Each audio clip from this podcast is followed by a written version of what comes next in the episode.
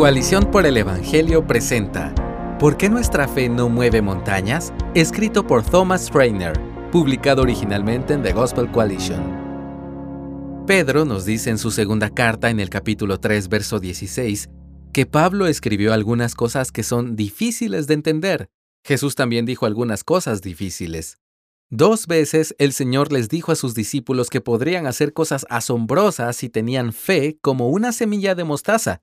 En el capítulo 17 de Mateo, la fe como semilla de mostaza está ligada a la expulsión de un demonio, y Jesús dice que aquellos que tienen tal fe pueden mover montañas. Esto lo puedes leer en el verso 20.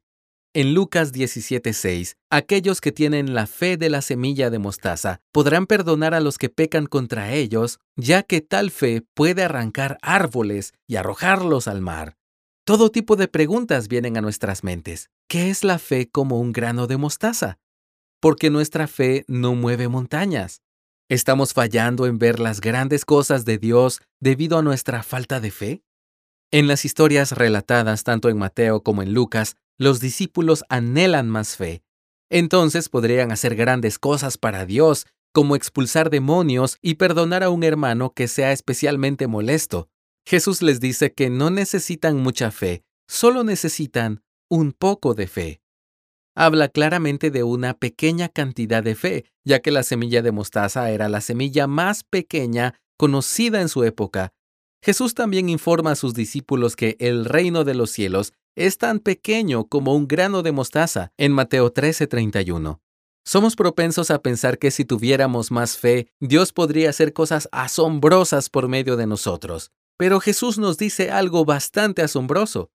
El problema no es si estamos llenos de fe, sino si tenemos algo de fe. Si tenemos la más mínima cantidad de fe, Dios obra a nuestro favor. Jesús detiene a sus discípulos en seco y les pregunta, ¿Tienen algo de fe en mí? ¿Tienen algo de confianza en Dios? Porque es alentadora la respuesta de Jesús, porque no nos quedamos atrapados en la ciénaga de pensar si tenemos suficiente fe. Cuando enfrentamos una situación determinada, clamamos a Dios para que nos dé fe, por pequeña que sea. Una pequeña cantidad de fe es suficiente porque el enfoque no está en nuestra fe, sino en su objeto. ¿Por qué es verdad que la fe del grano de mostaza puede mover montañas y arrancar sicómoros? Jesús responde de manera clara, no es por la cantidad de nuestra fe, sino por el objeto de nuestra fe.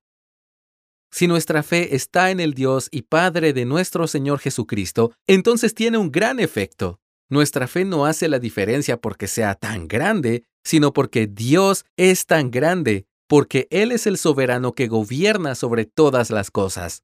Nuestra fe no prospera cuando pensamos en cuánta fe tenemos, florece cuando contemplamos a nuestro Dios, cuando vemos a Jesús como el crucificado y resucitado por nosotros.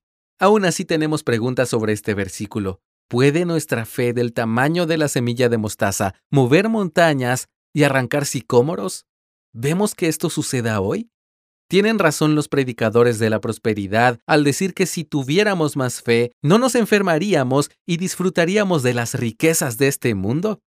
Primero, es fundamental notar que Jesús está usando una ilustración. No está hablando literalmente de mover montañas y arrancar árboles. No hay ningún ejemplo en las escrituras de montañas desapareciendo porque alguien tuvo fe. Jesús está enseñando que suceden cosas asombrosas si tenemos fe. La pregunta es, ¿Qué tipo de cosas impresionantes deberíamos esperar? Aquí hay que tener en cuenta toda la Biblia. El viejo dicho es correcto. Un texto sin contexto es un pretexto. El contexto aquí es toda la Biblia, lo que incluye leerla en su línea de tiempo histórica de pacto y redención. No podemos simplemente tomar cualquier versículo de la Biblia y aplicarlo a nuestras vidas sin considerar cómo se relaciona con el conjunto de las escrituras como un todo.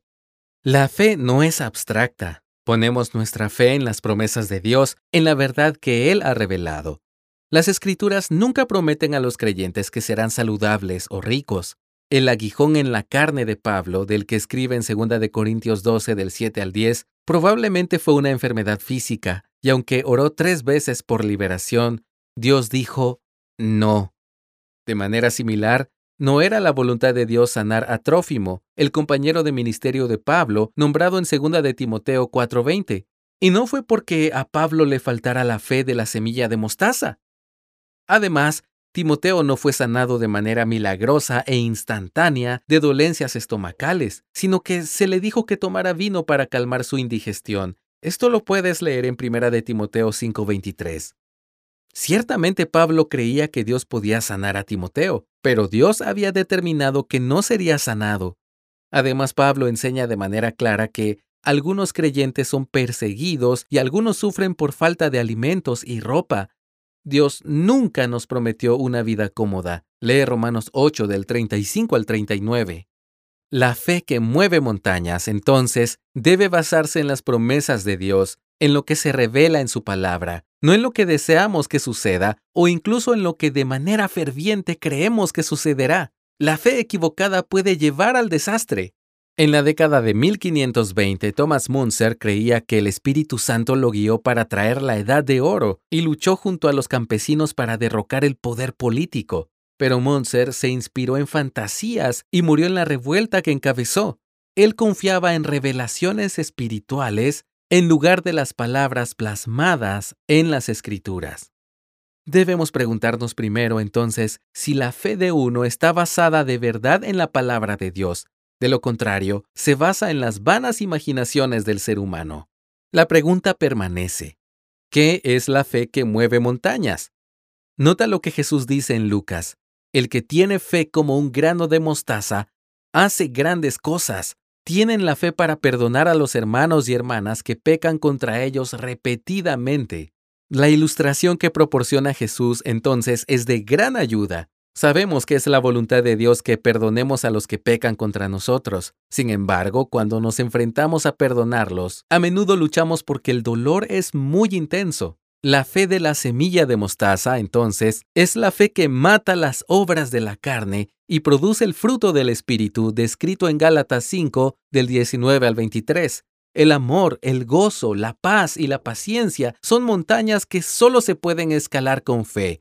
La fe Después de todo, se expresa en el amor, como dice Gálatas 5:6. La fe de la semilla de mostaza cree que el Evangelio llegará hasta los confines de la tierra y triunfará sobre las puertas del infierno. La evidencia más clara de la fe de la semilla de mostaza es si amas a Dios y a tu prójimo.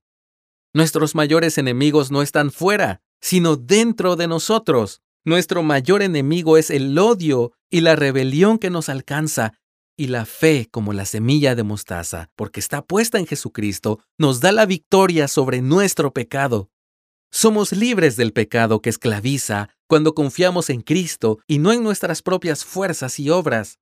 La fe de la semilla de mostaza es enormemente poderosa, no por nuestra fe, sino porque nos une al Dios que resucitó a Jesucristo de entre los muertos. Gracias por escucharnos. Si deseas más recursos como este, visita coaliciónporelevangelio.org.